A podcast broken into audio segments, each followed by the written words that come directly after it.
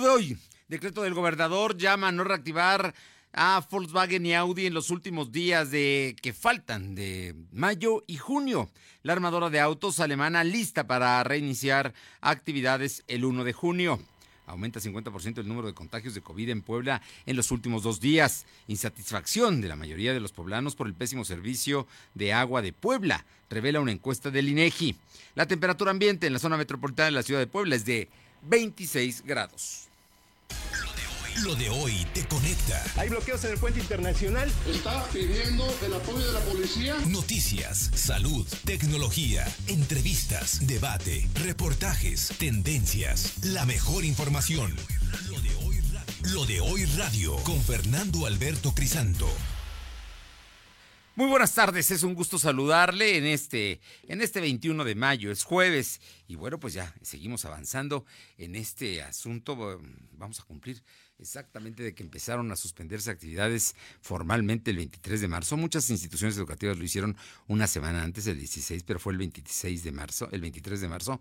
Vamos a cumplir ya dos meses de, de confinamiento y de quédate en casa, por lo menos los escolares y muchos, muchos trabajadores también. Así es que, pues, esperemos que cada día falte menos para mm, volver a la nueva normalidad, que no será como antes, ¿eh? Eso nos queda claro. Y por lo pronto estamos aquí a través de www.lodoy.com.mx, nuestro canal de Facebook Live. También estamos en, estamos en Facebook Live, transmitiendo en este momento, y en nuestro canal de YouTube, también transmitiendo en, las frecuencias radiofónicas ABC Radio en el 1280 eh, de aquí en la ciudad de Puebla, en la que buena, en Ciudad Cerdán 93.5, en Radio Jicotepec 92.7 y Radio Jicotepec en el 570 y en Mi Gente en el 980 en Izúcar de Matamoros. Vamos de inmediato con noticias porque, bueno, el gobernador eh, Luis Miguel Barbosa insistió nuevamente el día de hoy y ya anunció que a, a más tardar mañana viernes se publicará un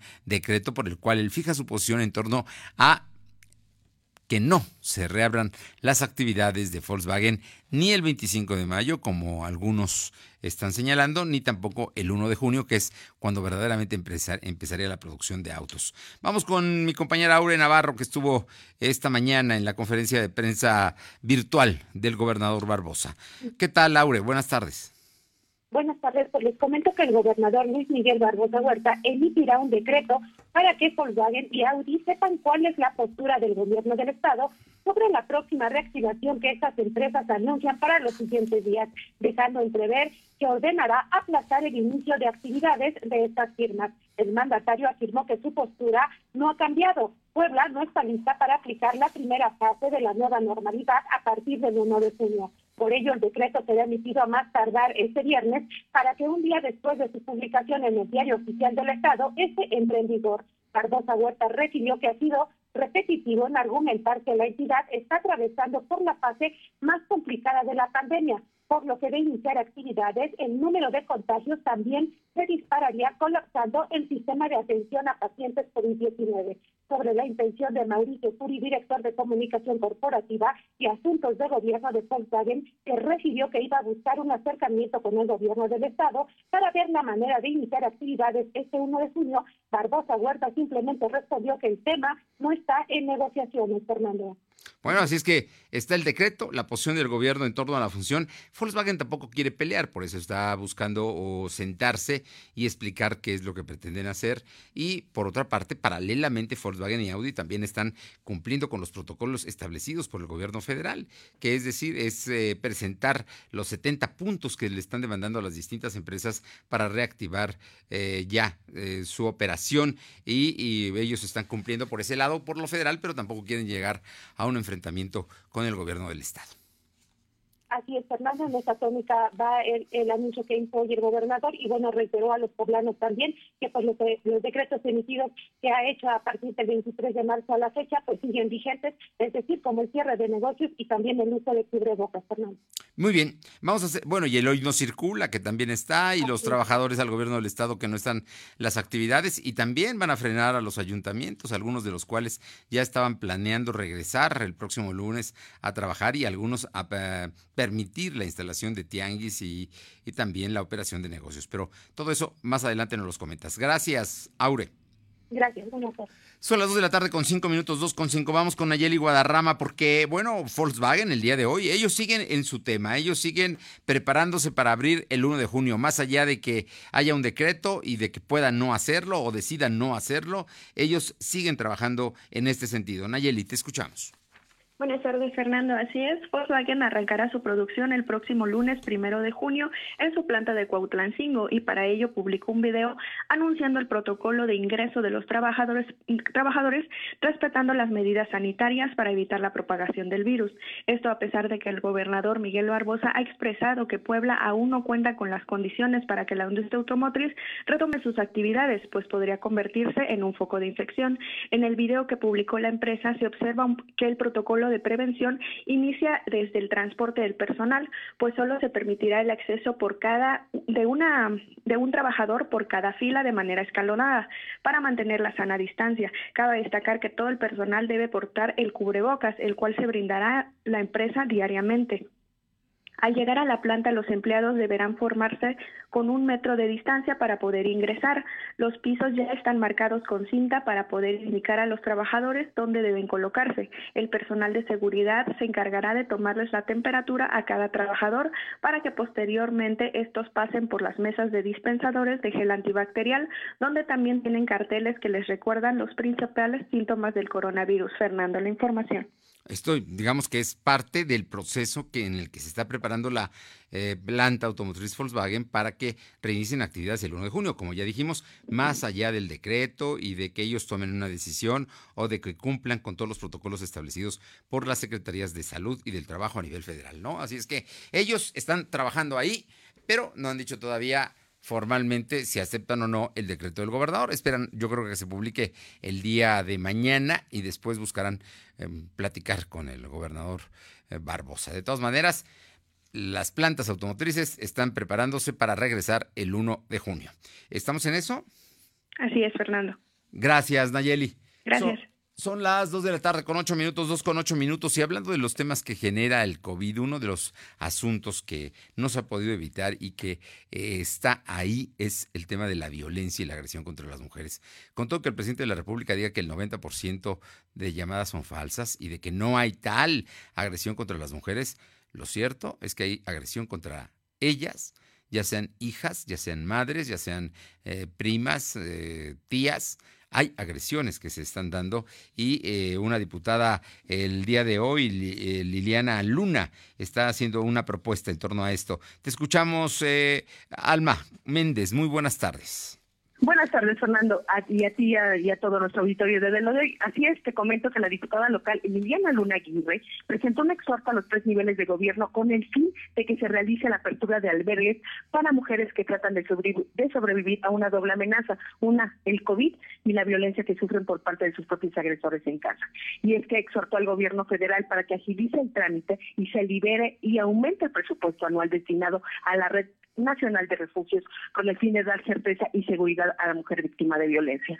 Asimismo, pidió al gobierno del Estado para que por medio del sistema DIF del Estado, así como a los 217 municipios, a fin de destinar un presupuesto adicional que permita habilitar en forma inmediata albergues destinados a mujeres víctimas de violencia conforme a lo que estipula la Red Nacional de Refugios. Y bueno, pues recordó que el Estado de Puebla ocupa el tercer lugar nacional con más feminicidios durante el primer trimestre del 2020, sumando 22 mujeres asesinadas, ya que eh, tan solo en la primera semana del presente mes, la Red Nacional de Refugios señaló que las peticiones de asilos para hogares que ofrecen protección aumentaron en primeras semanas de aislamiento un 30% y las llamadas de auxilio por violencia de género incrementaron un 60%. La información, Fernando. Así es que la idea es generar refugios, no solamente para atender el tema del COVID, que es un tema de emergencia, sino para atender también a las víctimas de los de la violencia intrafamiliar. Así es, Fernando, recordemos que ya también la diputada federal eh, Verónica Sobrado precisamente hacía ese, ese, ese ese señalamiento donde dice que no existían refugios, que al menos en el estado de Puebla no existían, sí en otros estados, pero no en Puebla. Y bueno, pues eh, la, diputada Liliana Luna, bueno, pues comenta precisamente que se abran, que haya más eh, recursos precisamente para que este, este tipo de refugios ya queden, eh, no nada más por el COVID, sino ya permanezcan. Bueno, pues estaremos muy atentos. Muchísimas gracias, Alba. Seguimos al pendiente, Fernando. Sigue siendo una demanda el tema de atender a las mujeres víctimas de la violencia y los delitos y ahora además víctimas de eso y víctimas también de la enfermedad del COVID-19. Vamos con mi compañera Aure Navarro, regresamos con ella porque hoy se dieron a conocer datos duros que están hablando de que en el estado de Puebla la curva de contagio aumentó el 50% solo en dos días. Te escuchamos. Así es, la curva de contagio en los últimos dos días ha incrementado un 50% al llegar a los 124 casos positivos de COVID en tan solo 24 horas, dando un total a este jueves de 1.776 personas con coronavirus. Y bueno, este virus que a nivel de territorio ha invadido casi la mitad del estado de Puebla. Este escenario que está llevando a elevar también el número de muertes, al darse también de ayer a hoy siete defunciones, sumando un global de 335 muertes por coronavirus. La autoridad reportó que las personas con necesidad de ocupar una cama de hospital también va en aumento, al sumar a la fecha 431 hospitalizados. De estos dijeron que 109 están en terapia intensiva, es decir, ingresaron 22 personas más con cuadros graves de salud. El secretario de Salud, Humberto Uribe Telles, detalló que de los 124 contagios, 94 se dieron en la zona metropolitana y de estos 88 corresponden tan solo al municipio de Puebla. Es decir, que también en la ciudad de Puebla se está presentando el 70.9% del total de los contagios diarios que se están dando. Por territorio, el secretario de Salud explicó que de los 217 municipios, 103 demarcaciones ya tienen de uno o más casos COVID y sobre el número de camas, Fernando, dijeron que las 120 destinadas para pacientes no graves por coronavirus quedan listas esta semana y se dispondrán también nueve camas más para uso de terapia intensiva, reportando así que el hospital de Huejotzingo pues ya quedó reconvertido en su totalidad, Fernando. Bueno, pues ahí está el asunto. Sigue siendo la zona metropolitana de Puebla y la capital de Puebla la zona que más casos tiene de contagios de COVID-19. Así es, Fernando, esta es la parte donde sigue preocupando a las autoridades, por ello el llamado a guardar el confinamiento y pues hacer el a seguir respetando lo que son los decretos emitidos para poder eh, seguir inhibiendo eh, en este caso la curva de contagio. Sin embargo, pues ya como bien lo dices, estamos al máximo, ya que en estos últimos dos días, pues la presencia de contagio se da entre los 120 y 124 personas. Gracias. Gracias, buenas y para los poblanos el gasto que hacen como mínimo de mil, fíjese, cuesta mil quinientos ochenta y nueve pesos el mínimo, ¿eh? porque pueden costar más. entre arrastre y corralón es excesivo en estos momentos de crisis económica que siguen generando la pandemia por coronavirus en las familias. Explican la gente que ha sido víctima precisamente del hoy no circula, que si bien la medida eh, fue implementada para inhibir la movilidad en el estado, inhibir contagios, es cierto que las grúas Doama, a las que le dieron la la concesión, al igual que otras, están abusando de los poblanos, a lo que en operativos sus autos han sido enviados al corralón. Ojo, autoridad, la corrupción que dicen que van a controlar, ahí está en pleno, ahí en el tema de el arrastre y el cobro de las personas de el hoy no circula, que muchas veces no es em, por maldad, se les olvida, no lo toman en cuenta o en ocasiones porque no tienen otra forma de moverse y lo necesitan hacer. Pero bueno, ahí así está, 1.589 pesos, como si tuviera uno dinero en este momento para poder gastar eso como arrastre de grúas y corralón. Por otra parte, el secretario de Gobernación, David Méndez, confirmó que se mantienen 14 personas hospitalizadas por haber ingerido alcohol adulterado. Al último corte señaló que 10 personas han sido ya dadas de alta sin riesgo a su salud. En tanto, el número de muertos por beber alcohol adulterado en seis municipios del estado eh, se mantiene en 70, 70 decesos por el consumo de, de alcohol adulterado. Son las 2.14, 2.14. Lo de hoy es estar bien informado. No te desconectes. En breve regresamos. Regresamos. ¿Qué debo hacer si creo estar enfermo por COVID-19? Si tienes tos seca, fiebre y dificultades para respirar. Y eres mayor de 60 años, vives con diabetes, VIH o cáncer, padeces obesidad, hipertensión, males cardíacos o respiratorios. O estás embarazada, acude pronto a buscar atención médica. Si no, quédate en casa. La enfermedad pasará en 14 días. Si tienes dudas, llama al 800-0044-800. Y por favor, quédate en casa. Gobierno de México. Lluvia, calor o el clima que sea. Con Top no pasa nada. Te la ponemos fácil. Impermeabilizante Top con 20% de descuento y meses sin intereses. Y conoce el nuevo Top Fibratado Secado Rápido. Pídelo a domicilio en Comex. Vigencia el 12 de julio de 2020. Consulta bases en comex.com.mx. De hoy radio con Fernando Alberto Crisanto. La información y tendencias que debes conocer.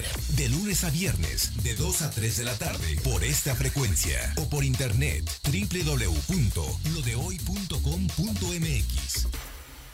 Hoy tu familia es quien mejora tu vida.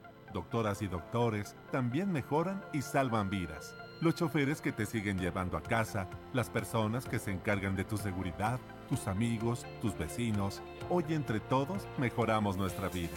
Y por eso, gracias por cuidarnos. Coppel.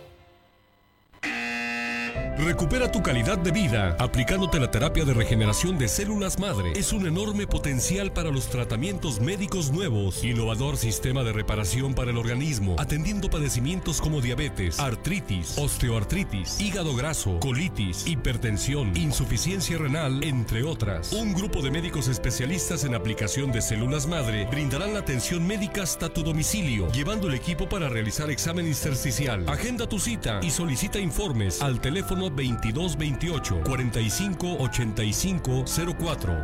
Cell Internacional y Grupo Puntual en la Salud. Atención a pacientes de los estados de Puebla, Tlaxcala, Veracruz y Oaxaca. Lo de hoy es estar bien informado. Estamos de vuelta con Fernando Alberto Crisanto. Son las 2 de la tarde con 17 minutos, 2 de la tarde con 17 minutos. Vamos con mi compañera Nayeli Guadarrama. Estoy seguro que usted tiene un punto de vista sobre el precisamente la satisfacción de los servicios públicos. Y bueno, sepa usted que el INEGI hizo una encuesta y los poblanos, donde más nos quejamos porque no estamos satisfechos con el servicio público, ya sea por el alto costo, ya sea porque no es un buen servicio, ya sea porque nos maltratan, pues es precisamente con el agua potable el Agua de Puebla para Todos, que es una empresa privada a la que el gobierno del estado le concesionó este servicio. Vamos con mi compañera Nayeli Guadarroma para que nos, nos platique de esta encuesta del INEGI. Te escuchamos, Nayeli. Gracias, Fernando. Según la encuesta nacional de calidad e impacto gubernamental del INEGI, con en el 2019, solo el 39.9% de los poblanos se siente satisfecho con los servicios públicos básicos. Puebla se colocó entre los estados con el porcentaje más bajo, al igual que Zacatecas, Guerrero, Estado de México, Tabasco y Chiapas. El agua potable fue el servicio que registró el porcentaje más bajo de satisfacción, con solo el 14%, seguido por la policía con el 19% y los servicios de salud, donde solo el 35% de los poblanos se siente satisfecho. En cuanto al transporte público, el nivel de satisfacción fue 51%, mientras que el servicio de trámites en instituciones gubernamentales llegó al 53% de satisfacción, Fernando. Bueno, así es que entonces, ¿cuáles son los servicios donde menos satisfacciones hay? ¿Nos los repites, por favor? En el agua potable con 14%, la policía con 19% y el servicio de salud, donde solo el 35% de los poblanos dijo sentirse satisfecho. O sea que son, bueno, en el agua potable es donde más insatisfechos estamos. Estás hablando de que son 86, 8 de cada 10 personas no están satisfechos con el agua potable. Y, y de ahí para abajo, con policía y con servicios de salud. Así es, Fernando. Eh, finalmente, el INEGI también reveló que el 79% de los poblanos consideran a la educación pública como satisfactoria. Bien. Eh, por otra parte, el INEGI llevó a cabo también otra encuesta. Cuéntanos. Así es, por otra parte, esta misma encuesta reveló que la corrupción al realizar algún trámite en instituciones de gobierno se disparó en 2019. La tasa de prevalencia de corrupción en Puebla por cada 100.000 habitantes en el 2017 fue de 9.577 casos, mientras que en el 2019 subió a 15.693. Esto quiere decir que en dos años la prevalencia de corrupción aumentó hasta 63.9%. La incidencia de este delito también se disparó, pues pasó de 13.400 a 26.888 casos en solo dos años.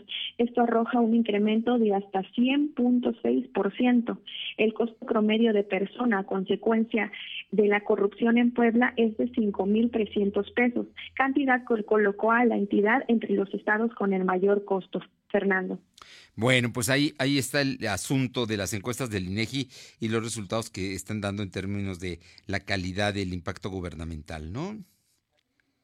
Así es, Fernando. También el INEGI reveló que los poblanos le tienen muy poca confianza a los tres niveles de gobierno. Solo el 35% de la población le tiene confianza en las autoridades municipales, el 31% al gobierno estatal, mientras que al gobierno federal solo el 47% de los poblanos le tienen confianza.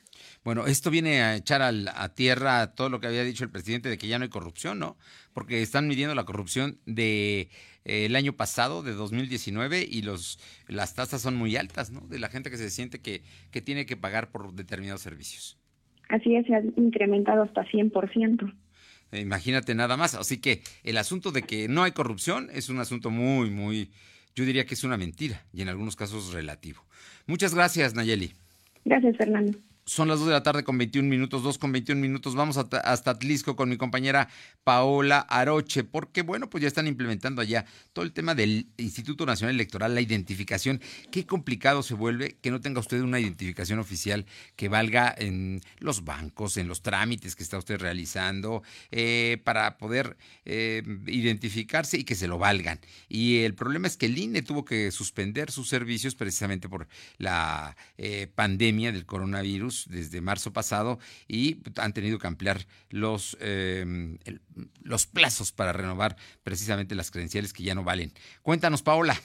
¿Qué tal? Muy buenas tardes. Y sí, efectivamente, el Instituto Nacional Electoral acordó ampliar a ocho meses la vigencia de por lo menos ocho mil credenciales de elector, cuyo periodo útil vencía el último día del mes de diciembre del 2019. Así le informó el vocal ejecutivo de este organismo en el Distrito 13 de Atlisco, Ignacio Calderón Vergara. De igual manera, en un segundo acuerdo, el INE puede eh, facilitar la obtención de una constancia digital con validez de al menos tres meses para apoyar a todas aquellas personas que hayan extraviado su credencial o que eh, la hayan, no la hayan recogido durante ese tiempo. Las constancias digitales tendrán validez en aquellas instituciones bancarias y oficinas que acepten instalar los, los dispositivos de lectura del código QR, explicó el vocal ejecutivo del INE. Y es que, como se recordará, en el mes de marzo el INE cerró sus módulos de atención en el Distrito 13 en apoyo a la campaña Quédate en casa e impedir contagios por el coronavirus. También Calderón Vergara informó que podría ser la próxima semana cuando se defina a nivel central si el INE reabre su atención a la ciudadanía tentativamente el primero de junio. Sin embargo, una vez que se reabran los módulos de atención, además de las medidas de sanidad que se deberán acatar, la población tendrá que ser de manera obligatoria agendar su cita y de esta manera se podrá dar atención más fluida y obviamente con menos gente. Bueno, pues ahí están ya las propuestas y me imagino que la gente de Atlisco, como, y esto que estás comentando en Atlisco se repite en todo el estado, ¿eh? es, es, un asunto de los distritos y vamos a ver porque sí, es muy importante para la gente que, que le puedan valer su credencial de, y es que no es que no la haya querido tramitar, simplemente se acabaron los plazos y de un día para otro cerró el INE sus módulos y por, por ello no pudo llevar a cabo este cambio de credencial de elector. Así es que hay una serie de facilidades. Muchas gracias, Paula. Muy buenas tardes. Buenas tardes. Son las 2 de la tarde con 23 minutos, 2 con 23 minutos. Vamos hasta Tehuacán, Puebla, con mi compañera Luz María Salles, que tiene información. Luz María, ¿cómo te va? Muy buenas tardes. Hola, ¿qué tal, Fernando? Muy buenas tardes para ti, los radioescuchas de lo de hoy. Bueno, pues lamentablemente la situación está un poquito complicada en Tehuacán, Puebla. Sujetos balean a empresario maquilador del municipio de Ajalpan después de salir del banco Reforma Sur, el cual presuntos delincuentes armados le dan alcance y quien iba en un vehículo de color rojo sobre la avenida Juventud y 9 Oriente de la colonia San Nicolás Bravo, exigiendo que le dieran el dinero. Al decir este que no traía nada, los sujetos le disparan. La víctima logra huir de sus agresores, llegando al hospital del Valle para su atención, en donde reportan su salud grave.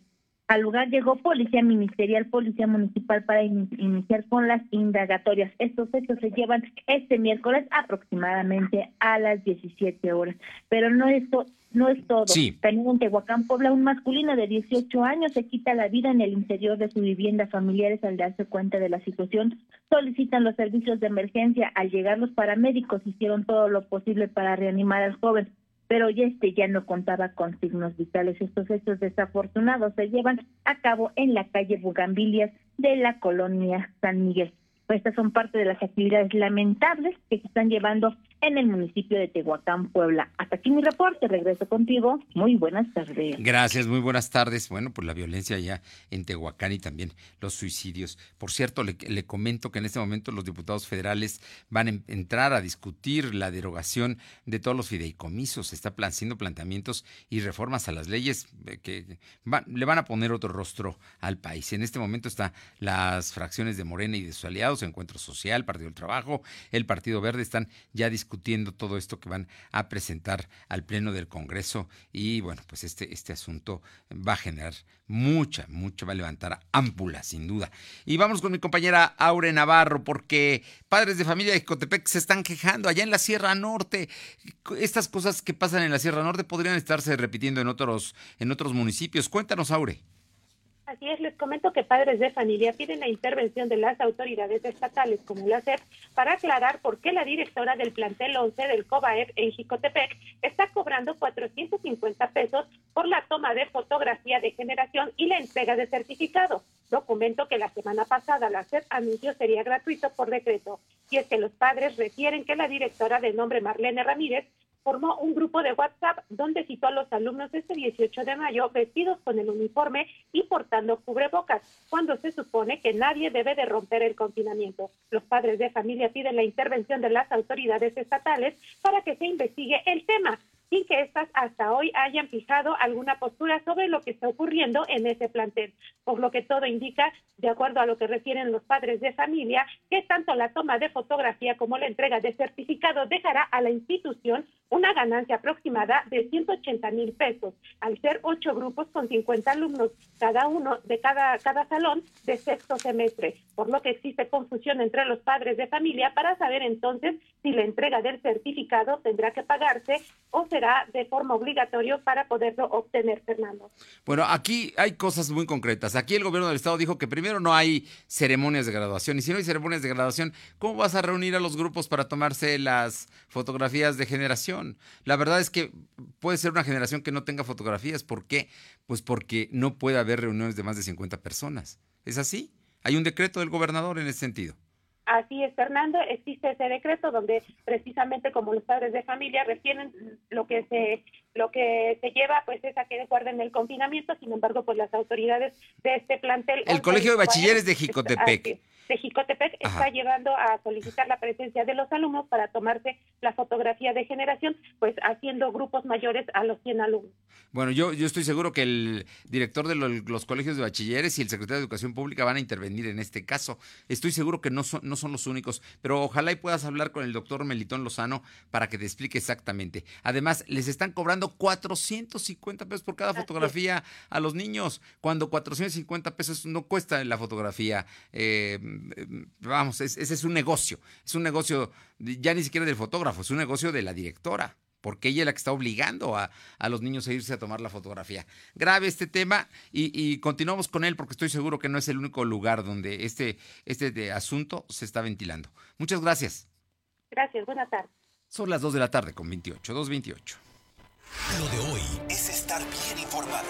No te desconectes. En breve regresamos. Regresamos. Ante cualquier clima, con Top de Comex no pasa nada. 20% de descuento en impermeabilizantes. Pídelo a domicilio. Comex. Vigencia el 12 de julio. Consulta bases en tienda.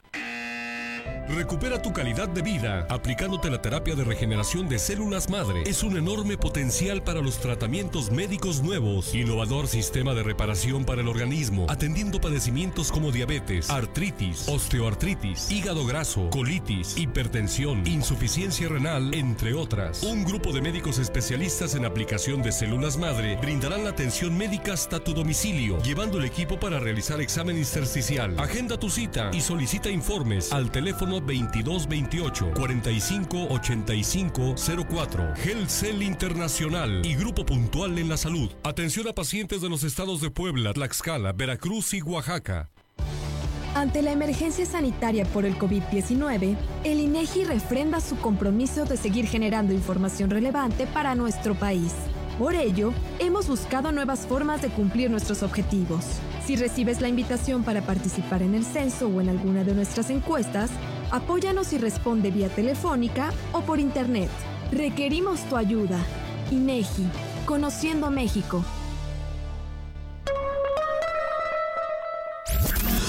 Hoy radio, con Fernando Alberto Crisanto. La información y tendencias que debes conocer. De lunes a viernes, de 2 a 3 de la tarde, por esta frecuencia. O por internet, www.lodehoy.com.mx. Durante esta pandemia y después de ella, el mundo necesitará la democracia para vivir en paz. Las niñas, niños y adolescentes de hoy serán las y los adultos del futuro. Ofrecerles valores democráticos significa poner el futuro en buenas manos. Consulta en INE.mx videos y libros gratuitos para desarrollar su cultura cívica y valores democráticos. La democracia y la participación empiezan en casa. Contamos todas, contamos todos. INE. Hoy tu familia es quien mejora tu vida. Doctoras y doctores también mejoran y salvan vidas. Los choferes que te siguen llevando a casa, las personas que se encargan de tu seguridad, tus amigos, tus vecinos. Hoy entre todos mejoramos nuestra vida. Y por eso, gracias por cuidarnos. COPE. Lo de hoy es estar bien informado. Estamos de vuelta con Fernando Alberto Crisanto. Son las 2 de la tarde con 31 minutos, 2 con 31 minutos. Y contribuyendo a tu economía, lo de hoy noticias y el chalán de la central te regalan una despensa, una despensa centralera. Danos tu recomendación en Facebook, es más, tu un like en Facebook y envía la captura de pantalla al WhatsApp 22 23 23 75 83 con tu nombre completo y tu dirección. Y el chalán te va a llevar la despensa hasta tu casa. Hoy mismo tendrás la despensa. Cuida tu salud y la de tu familia. Yo me quedo en casa. Síganos en Facebook como arroba LDH Noticias. Estaremos regalando una despensa diaria y esta es la de hoy. Así es que ya sabes, eh, mándanos tu like en Facebook y envía la captura de pantalla al WhatsApp 22 23 23 75 83 con tu nombre completo. Ahora el chalán, además te informo, cuenta con tres despensas diferentes.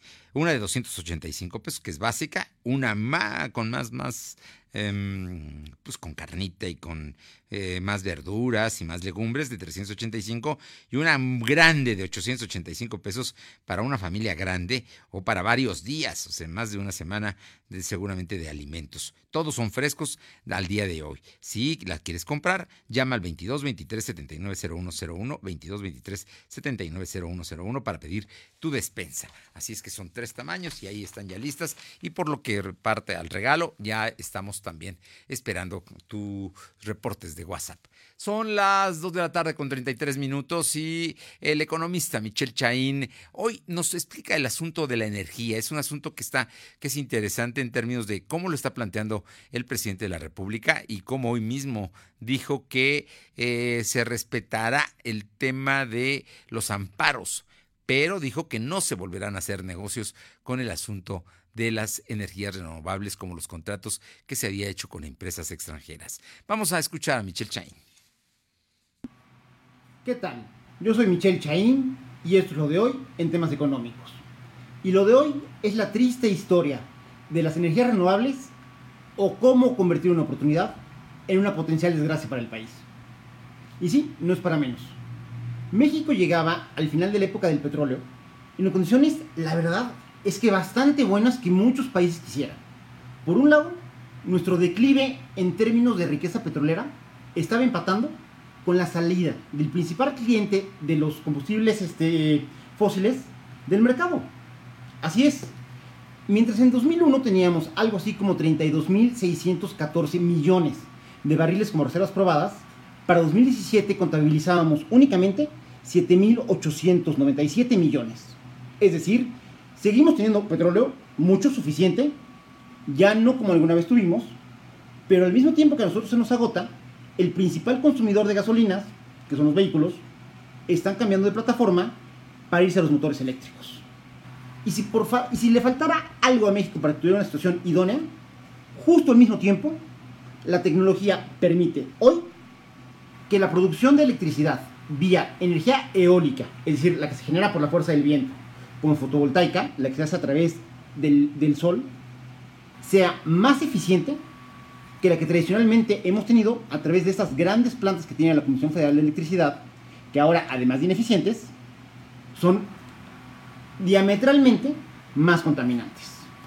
Es decir, México tenía una autopista pavimentada, hecha, iluminada este, y con seguro pagado para brincar de las energías este, basadas en los hidrocarburos a ser uno de los principales actores a nivel mundial en tema de energías renovables, porque además, eólico que es viento, en México tenemos mucho y de buena calidad para que funcionen los, los, generadores, y además en fotovoltaico tenemos sol prácticamente todo el año, es decir, tenemos condiciones inmejorables. ¿Dónde tuerce el rabo la marrana?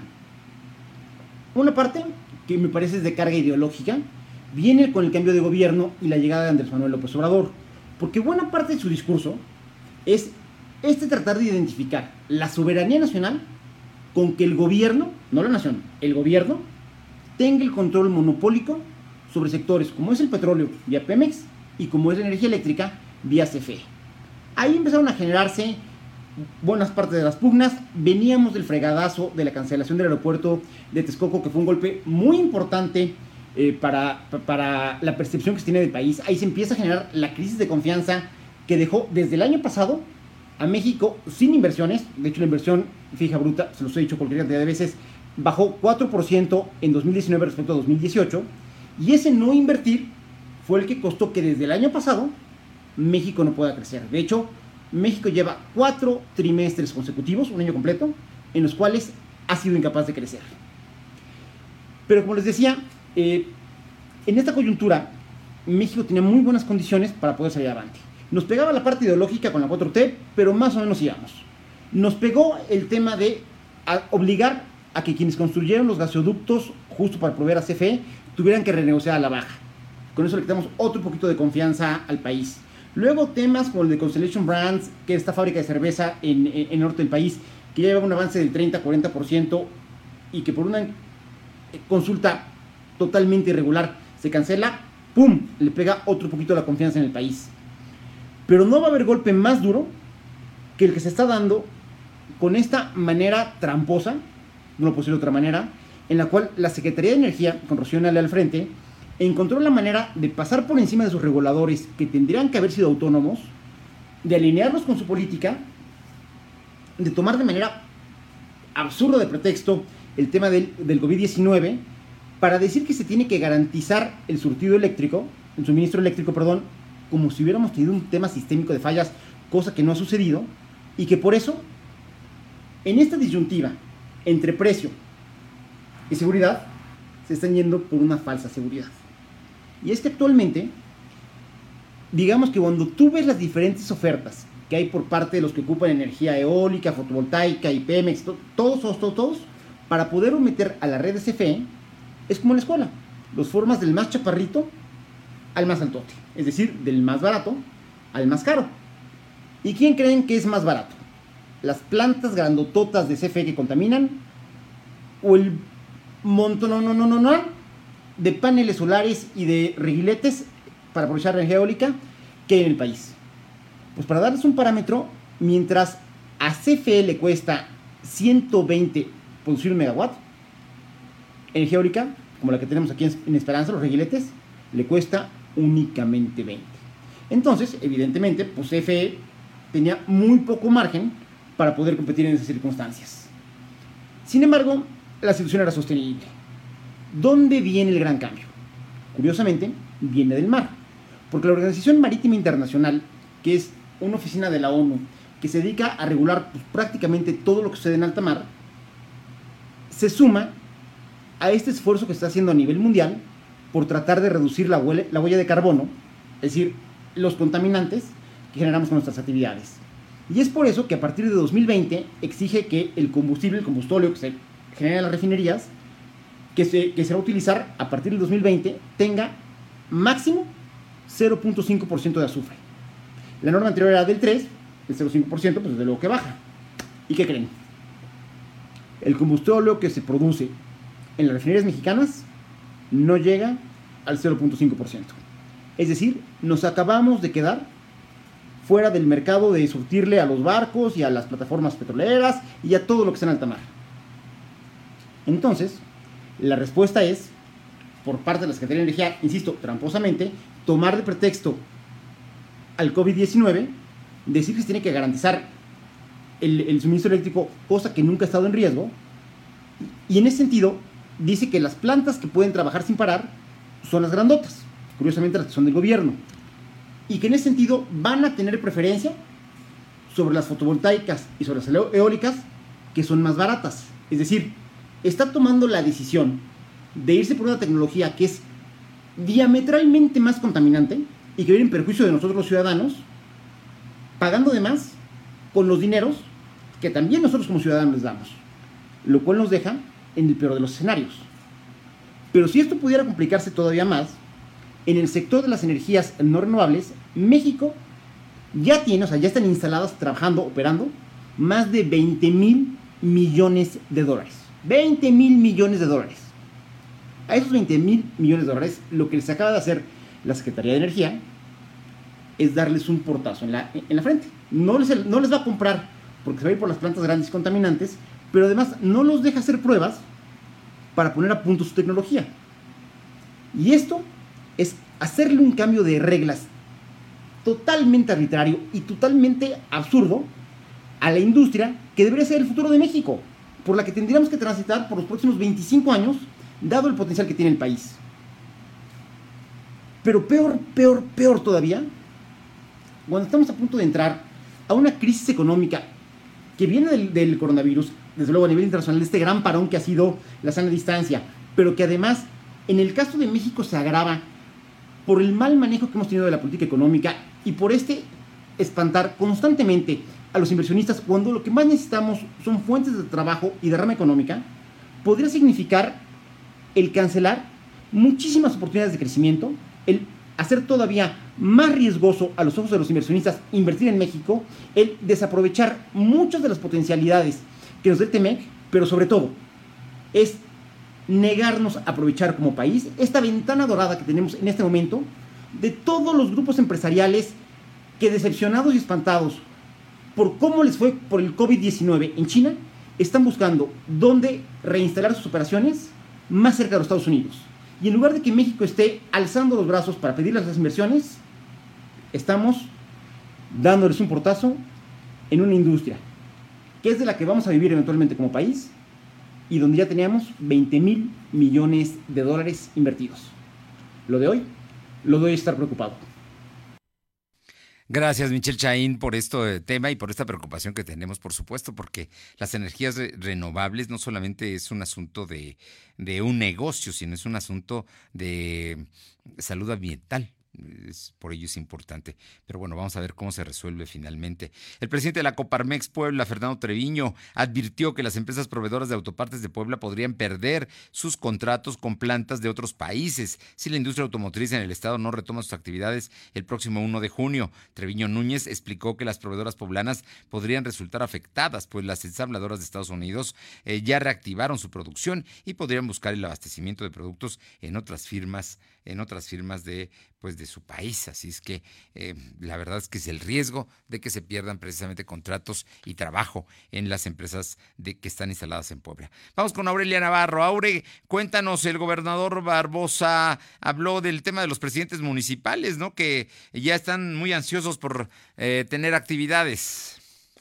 Así es, pidió el gobernador Luis Miguel Barbosa Huerta a los presidentes municipales a ser responsables de la salud de sus habitantes e impedir que se retomen las actividades en próximos días, al estar Puebla en medio de la fase más crítica por coronavirus. Lo anterior al saber que el alcalde de Tezután, Carlos Peredo, está preparando que las actividades en su demarcación se retomen a partir de este fin de semana. Barbosa Huerta refirió que las autoridades, que, bueno, las autoridades y los presidentes deben de tomar por ahora son unas decisiones más importantes en cuanto a la salud de sus pobladores. Y es que Fernando, el ayuntamiento de Tezutlán, previo a que se retomen las actividades con normalidad este fin de semana, como lo ha anunciado la autoridad municipal, pues comerciantes y personal del mismo ayuntamiento están realizando ya tareas de limpieza en sus mercados, dando por hecho que con ello pues estarían libres de contagio, Fernando. Pues no, no están libres de contagio y el gobernador les insistió que hay un decreto y por lo tanto no puede haber actividades. Oye, y cuéntanos esto de las fiestas COVID. Ya vi una que está anunciándose para el 30 de junio, ¿no? En Puebla. Explicando los llamados desde redes sociales para asistir a fiestas en Puebla son sujetas de investigación por parte de la Policía Cibernética por ser un delito que atenta contra la salud de las personas que asisten a ellas. El gobernador Luis Miguel Barbosa Huerta reconoció que la autoridad está investigando la veracidad de lo ocurrido eh, que se dio a conocer en Tecamachalco, donde el cadáver de una mujer fue hallado en una alberca tras haber acudido aparentemente a una fiesta COVID, al igual que un segundo caso del que omitió dar más detalles, pero como bien lo refiere, pues el que se está anunciando es una próxima fiesta para el 30 de junio a través de redes sociales. Incluso dijo el gobernador que lo ocurrido en Tecamachalco no es posible que sea que sea corroborado por ahora, por lo que al parecer o al parecer pues la noticia pudiera ser inclusive falsa, pero ya se tiene la investigación, Fernando. Tema no, reunirse, ir a fiestas de más de 20 personas en este momento es de alto riesgo. Por ello, el quédate en casa no es solamente un eslogan, es realmente la mayor recomendación para evitar el contagio. Muchas gracias, Aure. Gracias, buenas tardes. 2 con 46. Lo de hoy es estar bien informado. No te desconectes. En breve regresamos. Regresamos. Hoy tu familia es quien mejora tu vida. Doctoras y doctores también mejoran y salvan vidas. Los choferes que te siguen llevando a casa, las personas que se encargan de tu seguridad, tus amigos, tus vecinos. Hoy entre todos mejoramos nuestra vida. Y por eso, gracias por cuidarnos. Coppel. Lluvia, granizo, calor o el clima que sea. Pase lo que pase, con Top no pasa nada. Protege más fácil. Nuevo impermeabilizante Top fibratado secado rápido. Resiste y dura más. 20% de descuento y meses sin intereses. Pídelo a domicilio en Comex. Vigencia el 12 de julio de 2020. Consulta bases en comex.com.mx. Lo de hoy radio con Fernando Alberto Crisanto. La información y tendencias que debes conocer. De lunes a viernes, de 2 a 3 de la tarde, por esta frecuencia o por internet www.lodehoy.com.mx. Para prevenir el coronavirus, quédate en casa. Y si tienes que salir, sigue estas recomendaciones. No salgas acompañado. Usa cubrebocas y evita tocarlo. No toques tu cara y mantén sana distancia. Compra en comercios cercanos. Al regresar a casa, limpia tus zapatos y cambia tu ropa. Lava tus manos con agua y jabón y limpia tus compras. Esta cuarentena, cuídate, cuida a los demás. Cámara de Diputados, Legislatura de la Paridad de Género. Recupera tu calidad de vida aplicándote la terapia de regeneración de células madre. Es un enorme potencial para los tratamientos médicos nuevos. Innovador sistema de reparación para el organismo, atendiendo padecimientos como diabetes, artritis, osteoartritis, hígado graso, colitis, hipertensión, insuficiencia renal, entre otras. Un grupo de médicos especialistas en aplicación de células madre brindarán la atención médica hasta tu domicilio, llevando el equipo para realizar examen intersticial. Agenda tu cita y solicita informes al teléfono 2228 45 85 04. Cell Internacional y Grupo Puntual en la Salud. Atención a pacientes de los estados de Puebla, Tlaxcala, Veracruz y Oaxaca. Lo de hoy es estar bien informado. Estamos de vuelta con Fernando Alberto Crisanto. Vamos rápidamente, son las 2.48 con Alma Méndez para que nos hable del Congreso del Estado. Bueno, Alma. No, no, ah, es Nayeli, perdón. Nayeli, buenas tardes. Perdón, perdón, me estoy aquí haciendo bolas. Hablas del Consejo Coordinador Empresarial y la posición que guarda. Hoy envió un comunicado el presidente Ignacio Alarcón Rodríguez Pacheco. Así es, Fernando, el presidente del CC en Puebla, Ignacio Alarcón Rodríguez, exhortó a los socios del organismo a mantener la disciplina y acatar el decreto de confinamiento por coronavirus. A través de un comunicado, Alarcón Rodríguez recordó que en Puebla no se han logrado disminuir los contagios. Por ello, ante esta inédita situación, les pidió su apoyo para que del 18 al 31 de mayo continúen con la disciplina acatando el decreto de la jornada de sana distancia y de confinamiento voluntario. Asimismo, en el caso de las empresas consideradas esenciales, les pidió continuar los protocolos de sanidad y, si es posible, mantenerse activos de formas alternas a la presencial. Destacó que los últimos días de mayo son cruciales para contener los contagios y con ello evitar el distanciamiento que se mantiene, logrando la apertura segura y exitosa de los negocios, Fernando. Bueno, pues así es que entonces la recomendación del Consejo Coordinador Empresarial es mantenerse en el quédate en casa, en la sana distancia. Así es, también mencionó que pues el mayor apoyo que pueden darle ahorita a, a las autoridades y a la sociedad es promover el quédate en casa. Muchísimas gracias, Nayeli.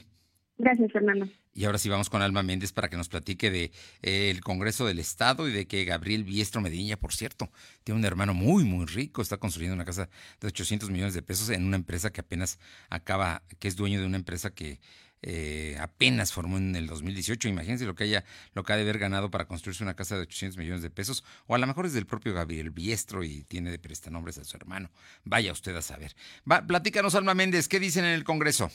Gracias, Fernando. Pues comentarte que el presidente del Congreso de Puebla, Gabriel Biestro Medinilla, propuso la iniciativa de ley de amnistía de Puebla con la que podrán alcanzar su libertad presos políticos, mujeres que hayan abortado y delitos menores, siempre y cuando no sean reincidentes. Mencionó que la administración estatal deberá integrar una comisión que evaluará los casos en los que se encuentre la ley de amnistía y solicitar a la Fiscalía General del Estado su aplicación para la liberación de personas encarceladas injustamente. Y es que este beneficio de liberación por amnistía no aplicará a quienes hayan cometido delitos contra la vida, la integridad corporal, eh, secuestro o hayan ejercido violencia o armas de fuego. Aseguró que esta liberación representará un acto humanitario para las personas pertenecientes a los pueblos y comunidades indígenas que durante su proceso hayan sido vulnerados, hayan sido vulnerados sus derechos y contar con un intérprete de su lengua. La información, Fernando.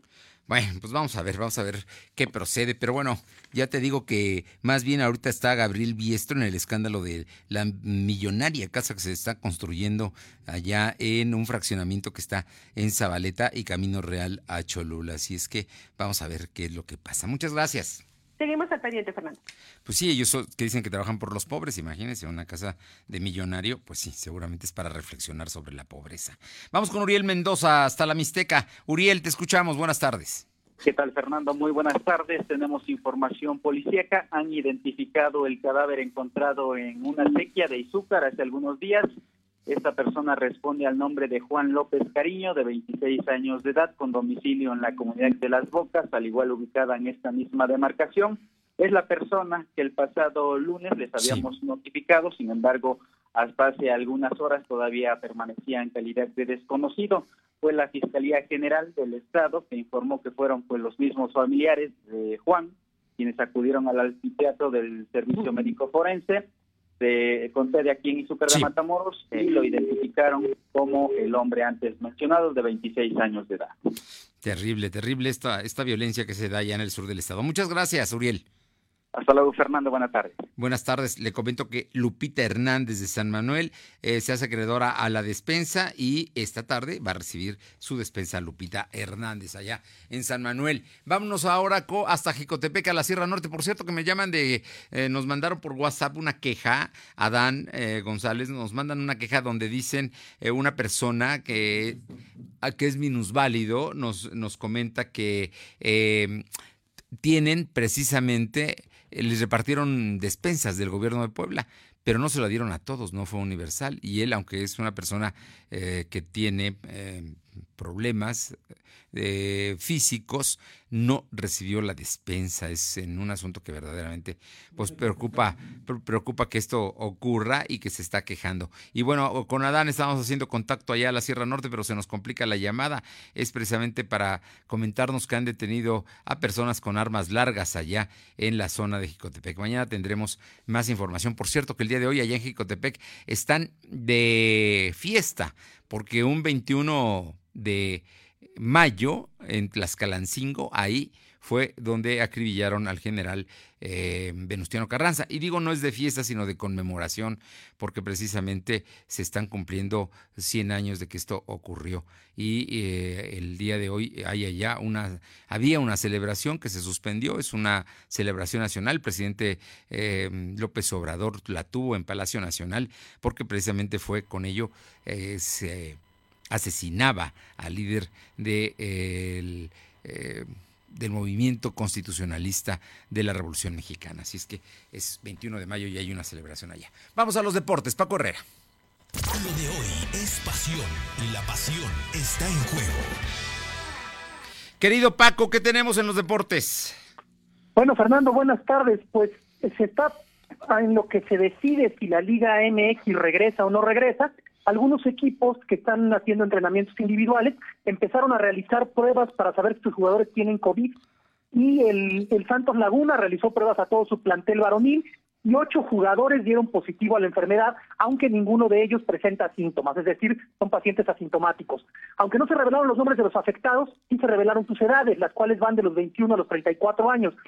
Lo que deja en claro que uno de los mencionados es el portero Jonathan Orozco, portero titular del equipo y alguna vez seleccionado nacional, ya que es el único jugador de la plantilla con 34 años y en días pasados fue balconeado en redes sociales por organizar su cumpleaños sin respetar las medidas de sana distancia. Por lo tanto, van a tener que estar aislados 14 días estos jugadores. Son jugadores y estoy seguro que son profesionales y algunos del primer equipo. Si ya tienen más de 30 años, no podrían ser de las fuerzas básicas.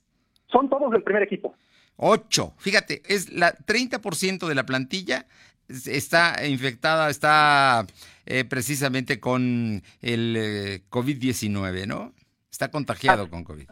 Así es, entonces, bueno, es, va a ser difícil para, para estos equipos también, y es el primer equipo que empieza a revelar estas pruebas, hay que ver cómo les va a los demás. Por otro lado, ayer se celebró una reunión virtual entre los dueños de los clubes de la Liga MX y las autoridades de la Secretaría de Salud, donde se determinó que los clubes capitalinos podrán regresar a entrenar el 15 de junio y podrán disputar partidos en julio. Esto siempre y cuando no haya un cambio drástico en la curva de contagios en la Ciudad de México. Además, las autoridades federales recomendaron a la Liga MX disputar todos los partidos a puerta cerrada por lo que resta de 2020. Es decir, que no haya público en los estadios hasta el próximo año, cuando se jugaría el clausura 2021. Muy bien, muy bien. Pues ahí está este asunto de los deportes. Qué, qué, difícil se está viendo y no hay mucha salida, ¿no? Yo creo que con esto de lo del Santos Laguna va a ser muy difícil que regresen los equipos. ¿O cómo la ves tú? Yo, yo veo difícil que se que se reanude la liga. Quizás si la si la plantean para mediados de julio, sí. pero bueno, eso implicaría este retrasar el siguiente torneo y ya se están dando cuenta algunos directivos de que no son muy prácticos los torneos cortos en estos casos porque al tener dos liguillas se reducen mucho las fechas que se pueden usar y también es un duro golpe más allá de que se cancele el torneo, el hecho de que el siguiente torneo quizá también tendría que jugarse a puerta cerrada. Bueno, pues ahí está la, la, la realidad de lo que está sucediendo y de el, la nueva época que nos va a tocar vivir después del coronavirus. Cuando pase esto, algo, algo va, mucho va a cambiar. Así es, Fernando, es, esta nueva normalidad también llegará al deporte. ¿Algo más, Paco? Sí, bueno, la NFL sabemos que es pionera en el uso de la tecnología desde desde innovar con, con cámaras, con tecnología para medir la velocidad de los deportistas, con los cascos que absorben los golpes para proteger las cabezas de los jugadores.